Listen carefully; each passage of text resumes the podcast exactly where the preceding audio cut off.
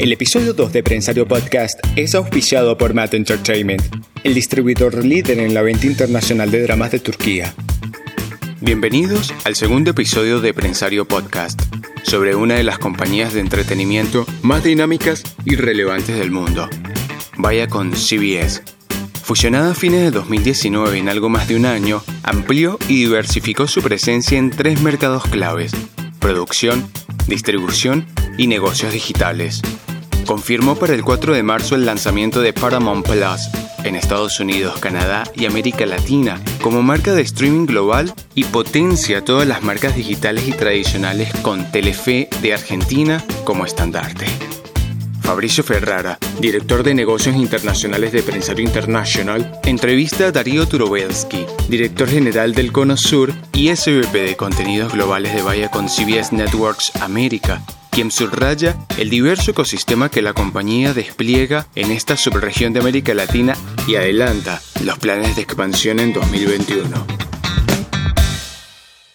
Hola, ¿cómo están? Es un gusto volver a estar con ustedes en este espacio que hemos dado en llamar Prensario Podcast, un lugar de reflexión sobre los temas más importantes de la industria audiovisual de América Latina e Iberoamérica. Es un gran honor y un gran gusto poder estar con Darío Turobelsky, director general de Cono Sur y Senior Vice President de Contenidos Globales de Viacom CBS Networks Américas. Darío, además, es un ejecutivo con mucha experiencia en la industria y hemos tenido la suerte de entrevistarlo en otras ocasiones. En este caso, vamos a conversar sobre la operación de la compañía en el Cono Sur y vamos a tocar distintos temas que tienen que ver con sus distintas operaciones y sus distintos negocios de producción, distribución y también negocios digitales que se ha activado muchísimo en el último tiempo. Darío, ¿cómo estás? Bienvenido. Hola Fabricio, hola a todo el equipo de Prensario y a todos los que nos están escuchando. Muchísimas gracias por esta invitación a esta iniciativa genial de los podcasts. Muchas gracias a vos. Me gustaría hacer un poco el balance general de lo que hemos visto a lo largo del año que terminó. Siendo una gran compañía de medios y un gran conglomerado con distintos negocios y distintas acciones, quería que nos cuentes un poco cómo ha sido el aprendizaje y cuál ha sido la evolución durante la pandemia que han experimentado internamente. Qué linda pregunta, es la pregunta cantada. La verdad es que el 2020 para todos, ¿no? Y sobre todo en esta industria, fue un año, podemos llamarlo un año bisagra, una transformación enorme en la industria y en particular en nuestra compañía, en Viacom CBS, donde aún estamos en un proceso evolutivo, ¿no? Que nos queda mucho camino por recorrer porque hay mucha incertidumbre también, ¿no? Y justamente en este proceso es donde nosotros encontramos un aprendizaje en todo un equipo multidisciplinario, en la capacidad de reacción, capacidad de adaptabilidad a situaciones que tal vez antes parecían imposibles de llevar adelante, de manejar una operación en toda una región con canales abiertos, con canales de cable, plataformas de streaming, y uno decía, ¿esto lo podemos hacer de otra manera? Y yo creo que antes uno decía que no, y la verdad es que 10 días antes de que se declarara, por lo menos acá en Argentina, donde tenemos nuestra base de oficinas y centro de operaciones, nosotros ya habíamos implementado un trabajo, un formato remoto de toda nuestra gente, con casi el 80, sí, 82% de personas de nuestra operación trabajando desde sus casas. Solamente ese 18, 20% es el que trabajaba desde las oficinas por cuestiones de programas en vivo, los noticieros, áreas de transmisión, pero todo nuestro equipo de todas las áreas ya estaban trabajando desde nuestras casas, ¿no? Y lo interesante acá es que todos estos protocolos de seguridad, salud, higiene que implementamos estaban en cada uno de los sectores.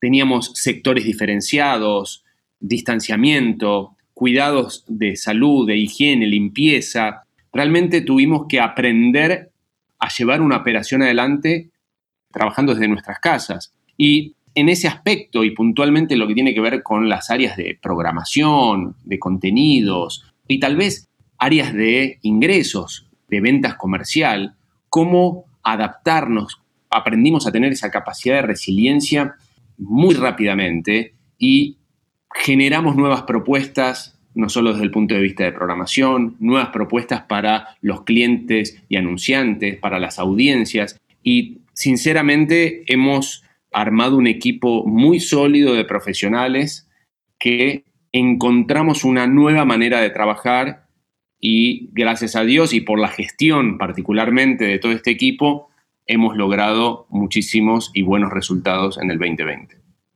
es básicamente una evolución en un proceso de adaptación y en el medio de una mega transformación también de la compañía, ¿no? De alguna manera lo que estás vos experimentando con todo tu equipo es un gran cambio interno, pero que les deja los pilares, ¿no? Para cómo puede ser o puede llegar a ser el, el negocio futuro. Sin lugar a dudas, Fabricio, nuestra industria está en un momento de transformación casi de minuto a minuto. Y nuestra compañía también, desde que Viacom compró Telefe allá por fines del 2016. Parece que fue hace muchísimos años y solamente han pasado cuatro años y poco y realmente hemos evolucionado muchísimo. Nosotros hoy somos una compañía líder que tenemos la misión particular de crear experiencias de entretenimiento para todas las audiencias. Y justamente es en ese ecosistema que tenemos que buscar un equilibrio en todos nuestros negocios. Como bien te decía, nosotros tenemos varias líneas de negocios que las dividimos de la siguiente manera. Por un lado, nosotros estamos con los networks. ¿Qué son los networks? Es donde tenemos televisión abierta, en este caso Telefe, canal líder número uno en Argentina. Tenemos nuestras señales de cable de MTV, Nick Jr., Nickelodeon, Comedy Central, Paramount Network, que apuntan a diferentes targets demográficos. También tenemos nuestros canales del interior de Telefe, ocho canales distribuidos a través de las diferentes ciudades de Argentina, que cubrimos casi el 100% del territorio, y sin duda la señal internacional. Todo esto está dentro del negocio del network, que de alguna manera es el negocio más tradicional, pero que aún sigue teniendo un volumen muy, pero muy grande. Por otro lado, tenemos el negocio de los estudios, que contabas en tu presentación. Nosotros en el 2018 lanzamos el Viacom CBS International Studios, en Los Ángeles, en LA Screenings, con una propuesta diferenciada, con contenidos no solo de Telefe, de Porta dos Fundos, de Viacom, de las marcas, sino con contenidos que empezábamos a desarrollar, a producir y a distribuir para terceros. Entonces, con este estudio es uno de nuestros ejes de negocios principales donde estamos haciendo muchísimos contenidos para diferentes plataformas, territorios y players mundiales. Por otro lado, tenemos el negocio del streaming. Como bien sabes, en el medio de la pandemia, en marzo, lanzamos Pluto TV en Latinoamérica para 18 países de la región. Lo conoces muy bien, la plataforma de AVOD, televisión gratuita. Es el primer servicio de Latinoamérica en este tipo y tiene contenido curado de manera lineal con más de 80 canales y también tiene contenido on demand. Y también dentro del negocio del streaming como habrás escuchado recientemente, el anuncio del lanzamiento de nuestra plataforma de SVOD Premium Paramount Plus. Y para cerrar, el cuarto negocio está relacionado con todos los negocios auxiliares, adyacentes, que vienen de las networks, del estudio y sin duda del streaming, que son todas las licencias que nosotros tenemos propias, como por ejemplo Garfield, Baby Shark, Paw Patrol, todas las series juveniles, infantiles y preescolares, todos los licenciamientos en merchandising que tenemos y aquí también encontramos negocios como los eventos en vivo, los Kid Choice Awards, proyectos que lamentablemente el año pasado por la pandemia tuvimos que suspender como el Teatro de Casados con Hijos. Muy próximamente estamos trayendo a la región uno de los más importantes eventos de influencers y ecosistema digital, que es el VidCon, que ya se hace en Estados Unidos y en otros territorios del mundo. Somos dueños de este evento y lo estamos trayendo a la región, con lo cual la diversificación de nuestro ecosistema es donde estamos jugando y donde nos sentimos cómodos para traer experiencias, como bien te decía al comienzo, a todas nuestras audiencias y también a nuestros clientes. Y dentro de ese ecosistema que muy bien describiste y que ha venido incluso creciendo y evolucionando fuertemente en los últimos años, ¿Cómo es la sinergia que existe entre esas áreas? Mencionaste en algún momento los canales, mencionaste también el negocio de streaming. ¿Cómo funciona internamente esos procesos? ¿Cómo son las sinergias entre los equipos? Ese equipo que también describiste al inicio, que se tuvo que readaptar a un montón de procesos, siendo sobre todo una empresa de medios que tiene programas en vivo, ¿no? Contanos un poco ese trabajo interno, ¿cómo es?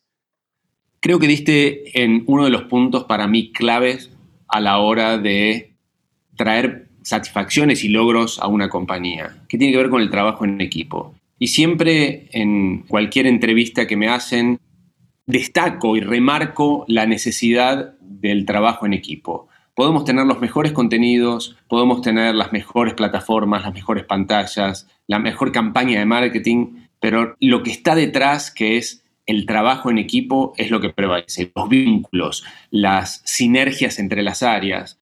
No sé si recordás, pero en el momento en que Viacom compra Telefe, a fines del 2016, el primero de enero del 2017, ya había un bloque en Telefe de Nick Jr. O sea, inmediatamente empezamos a sinergizar todos nuestros equipos de Pay TV con canales abiertos, ahora con streaming, cómo estamos trabajando conjuntamente el lanzamiento de Paramount Plus, el estudio, el BIS, como lo llamamos nosotros, estamos espalda con espalda trabajando en proyectos de ficción. Este año, por ejemplo, en el 21 vamos a hacer una ficción para Telefe que la estamos haciendo junto al estudio para Telefe que se llama El primero de nosotros. Entonces, a tu punto, la clave está en cómo sinergizar, empatizar, entender los intereses de las otras áreas de la compañía, que como compañías tan grandes como estas, es muy complejo, las organizaciones,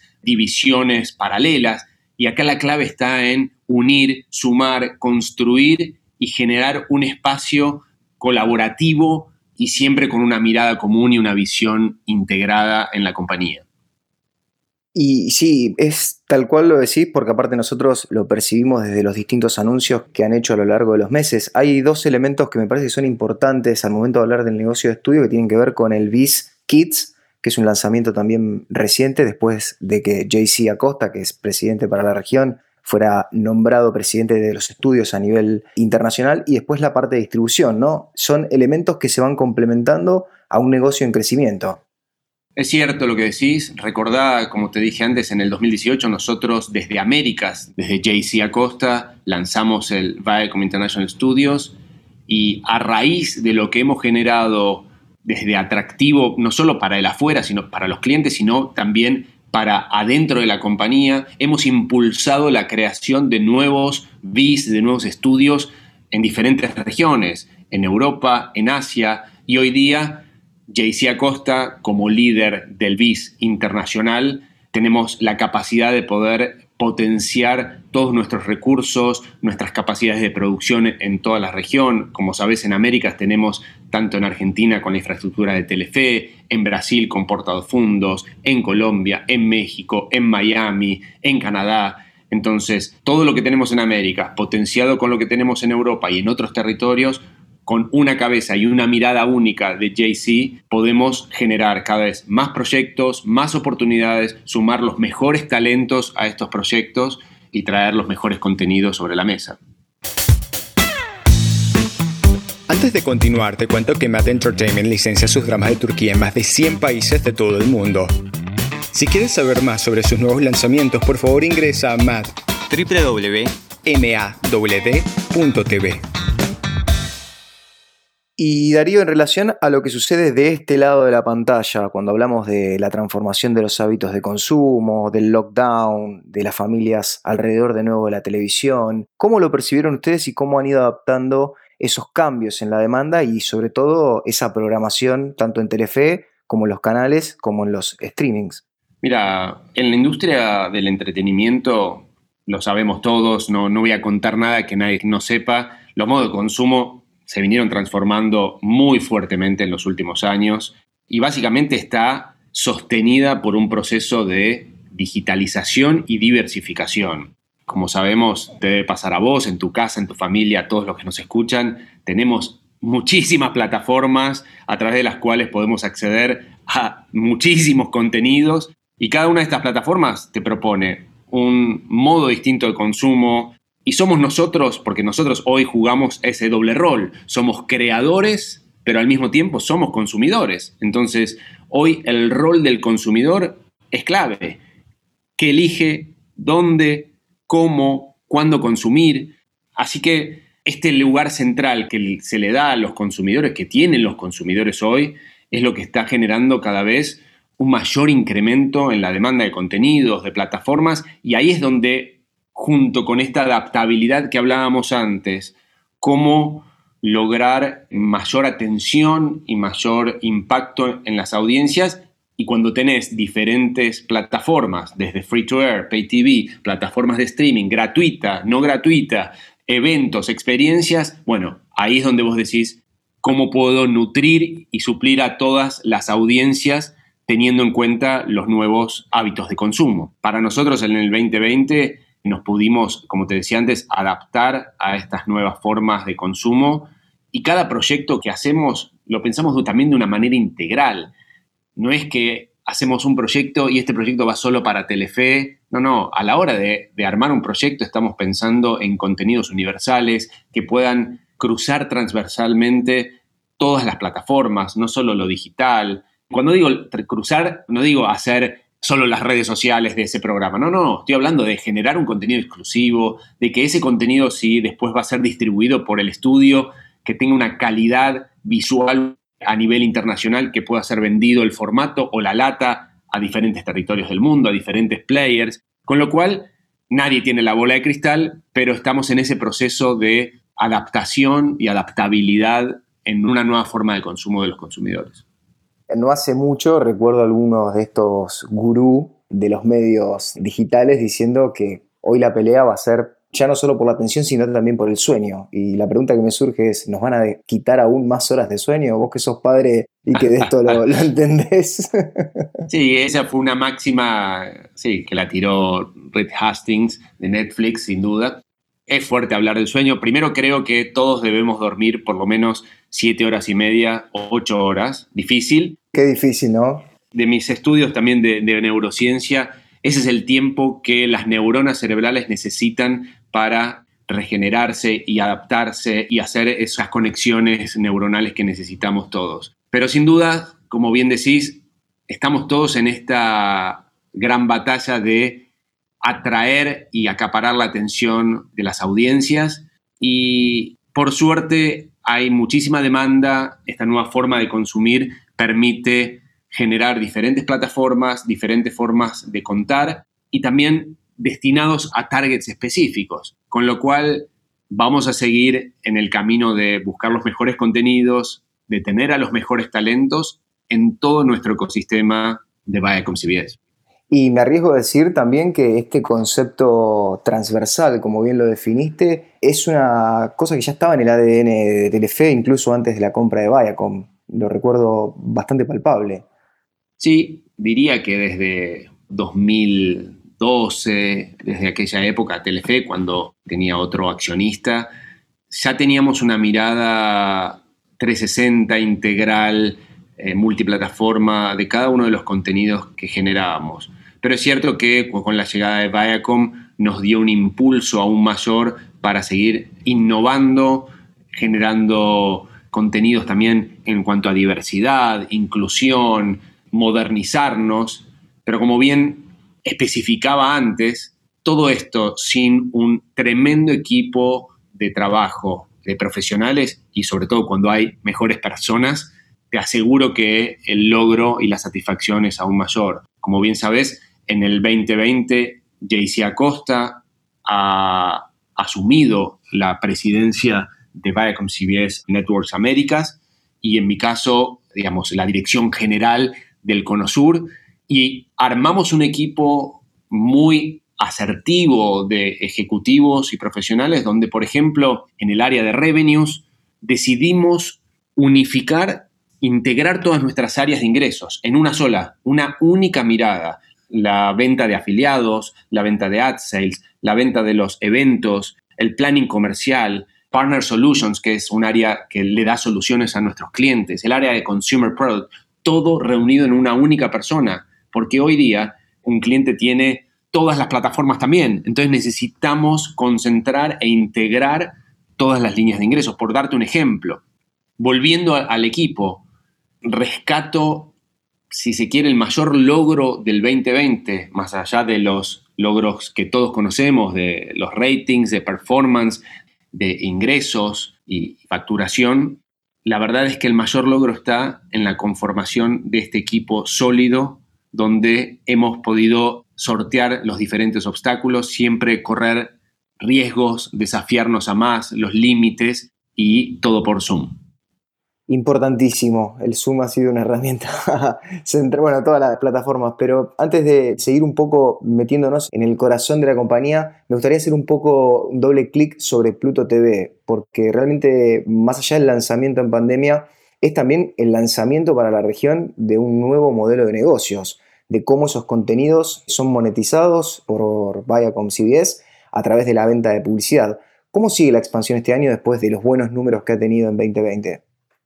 Estamos muy, pero muy contentos con Pluto TV. En menos de un año se transformó en el servicio de AVOD líder en la región. Estamos en 18 países, en español y en portugués. Obviamente en los países de Latinoamérica hispano se lanzó en marzo del año pasado y en diciembre en Brasil. Hay una tremenda librería de contenidos. Tenemos más de 150 socios de contenidos no sé si te pudiste descargar Pluto TV o en tus celulares o en tu televisor o, por la computadora, pero de verdad hay muchísimo contenido curado y ahora recientemente hemos sumado nuevos servicios para poder ver Pluto TV como Roku o como Chromecast, Apple TV, Android TV.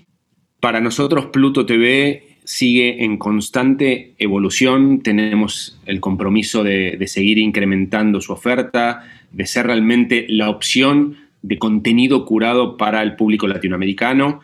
Y a tu punto de la monetización, para nosotros es clave. Fue clave tener Pluto TV en nuestro assets porque en este contexto de la pandemia, esta plataforma de streaming gratuita nos ayudó a complementar todas nuestras ofertas. Con este modelo de AVOD superamos ampliamente expectativas, pudimos robustecer propuestas comerciales ya sean los contenidos long form, en brand safe, porque realmente es una plataforma muy cuidada y se sumaron clientes como Unilever, donde han auspiciado, esponsoreado canales como el canal de Pluto TV Novelas. Después hemos hecho canales pop-up, que son canales por un tiempo determinado, como fue el momento del streaming que hicimos de la feria Comic Con. Hoy día tenemos el primer canal en vivo, que es el de Telefe Noticias en Pluto TV. Así que realmente queremos seguir sumando contenido en Pluto TV.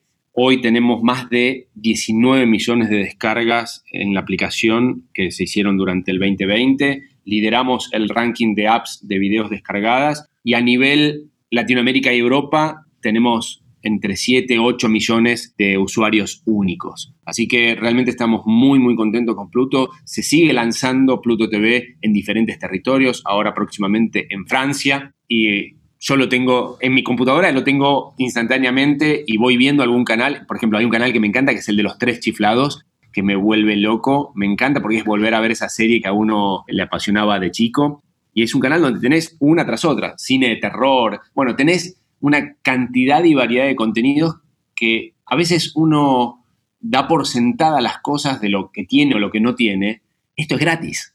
Digo, tiene un valor agregado que es enorme. O sea, podés consumir contenido gratis. Esto no lo, no lo podés hacer de otra manera.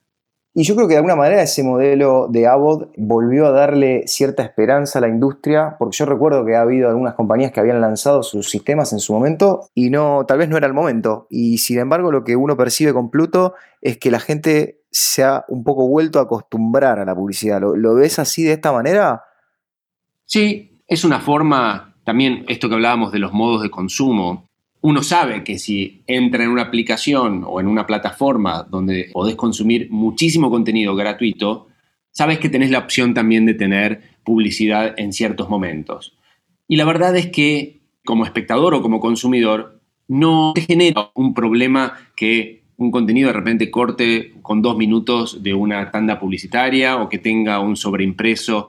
La verdad que se ve muy orgánico, muy fluido y eso, eh, como bien decías, es algo que complementa a toda nuestra oferta de negocios de nuestro ecosistema. Tener un canal abierto tan potente como Telefe, tener todos los demos y targets con los canales de cable, tener una plataforma de AVOD donde puedes dirigir contenido a otras audiencias y ahora con el SVOD Premium de Paramount Plus, la verdad es que la oferta que Viacom CBS hoy trae a la industria es realmente muy poderosa.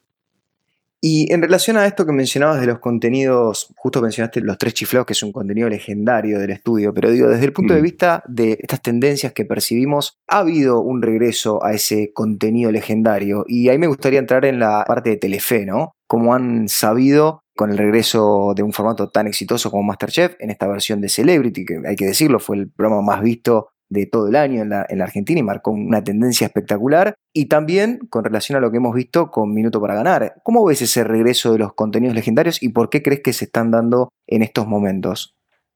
A ver, en Telefe, más allá del año pasado y del contexto que vivimos, Telefe siempre se caracterizó por innovar en sus formatos, siempre darle algún twist, alguna vuelta de originalidad tanto en la programación como en los contenidos. Si recordás, en la historia de la televisión argentina no ha habido programas de competencia de cocina en horario prime time. Siempre eran programas de los magazines o recetas, por la mañana, mediodía.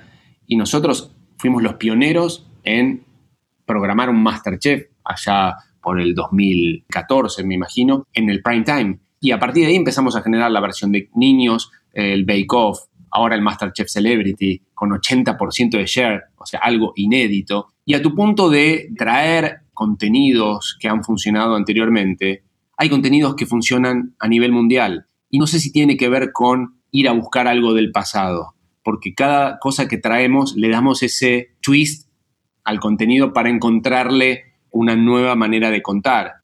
Particularmente el año pasado se cumplían los 30 años de Telefe, y nos daba, de alguna manera, estábamos amparados para poder incluir en este paraguas todo lo que ha pasado en estos 30 años de Telefe. Y así lo hemos hecho. Hemos traído contenidos de ficción de nuestra librería, algunos programas que hemos replicado o reversionado. Y nos pasó ahora con Minuto para Ganar, que es un programa que hemos hecho varias temporadas en el pasado, pero siempre con un refresh. Hoy Minuto para Ganar no es que estoy hablando de un programa viejo, en el mundo se sigue haciendo y le trajimos nuevos juegos, nueva conducción, nueva escenografía, con lo cual es cómo traer algo exitoso y readaptado a los tiempos actuales. Vamos a hacer, por ejemplo, La Voz Argentina, The Voice, vamos a hacer una nueva temporada de Masterchef Celebrity, vamos a hacer ficciones nuevas, vamos a hacer el programa Trato Hecho, Deal or Not Deal, que claro, se hizo hace más de 10 años, pero hoy lo traemos reversionado, adaptado a las nuevas audiencias. Y la verdad es que el trabajo que se ha hecho en Telefe con Guillermo Pendino, como que es el brand head de Telefe, de programación, con todo el equipo que tiene debajo de él, realmente se ha hecho un trabajo increíble, histórico, te diría, porque tener un promedio anual del más del 40% de share y con una diferencia récord frente al competidor directo, es realmente de elogiar y sobre todo en, la circunstancia que nos encontramos y en el contexto actual. Así que muy contentos con lo logrado en Telefe y tenemos muchos contenidos, mucha innovación para seguir contando. Y en relación a este balance, mencionaste las ficciones que, bueno, han tenido un año bastante complicado a pesar de que muchos han podido terminar de producir o iniciar algunas de las producciones. ¿Cómo es el balance, tanto en prime time como en el daytime, pero sobre todo en el prime time, de ficción y entretenimiento? ¿Tienen alguna, no quiero decir ni hacerte hablar de tu estrategia, pero digo desde el punto de vista de cómo lo percibís en términos generales con la experiencia de Telefe? Mira, como bien te decía antes, nosotros tenemos el objetivo de generar experiencias para todas las audiencias. Estas experiencias pueden ser de entretenimiento, de ficción, de información, de todo tipo. Hay años donde uno empuja más para el entretenimiento, otros para la ficción. A veces hay un buen balance. Lamentablemente el año pasado, por obvias razones, todo lo que tenía que ver con ficción fue suspendido, te diría, en todo el mundo. En todo el mundo se pararon todas las grabaciones de series, películas, tiras, con lo cual tuvimos realmente que adaptarnos y encontrar la manera de satisfacer las necesidades del público contando con algo creativo, original y dándole un contenido interesante. Y nos pasó que hemos hecho desde Who Wants to Be a Millionaire, desde tener contenido adquirido de afuera como Jesús, o como ahora que estamos con Fuerza de Mujer, contenido turco que es espectacular, o al mismo tiempo con un contenido nacional como fue Educando a Nina, que fue algo de nuestra librería, y ahí te das cuenta la necesidad del público en querer ver ficción y entretenimiento fue uno de los contenidos más vistos del 2020, nuestra ficción del 2016. Con esto te quiero decir que para nosotros no es lo mismo hacer o no hacer ficción o entretenimiento o noticias. Nosotros queremos entregar todo este material de contenidos a las audiencias y hay años donde podemos hacer más y hay años donde estamos limitados por obvias razones. Y para este año, para el 21, tenemos muchísimos entretenimientos, tenemos muchísimas ficciones. Ahora hemos estrenado la serie de Monzón, vamos a estrenar la serie de Apache de Carlitos Tevez. Estamos en etapa de preproducción de esta tira que te comentaba en conjunto con el estudio, con el BIS, que se llama El Primero de Nosotros. Y hay una, una avidez de, todo el público en querer ver a sus talentos favoritos en la pantalla de Telefe.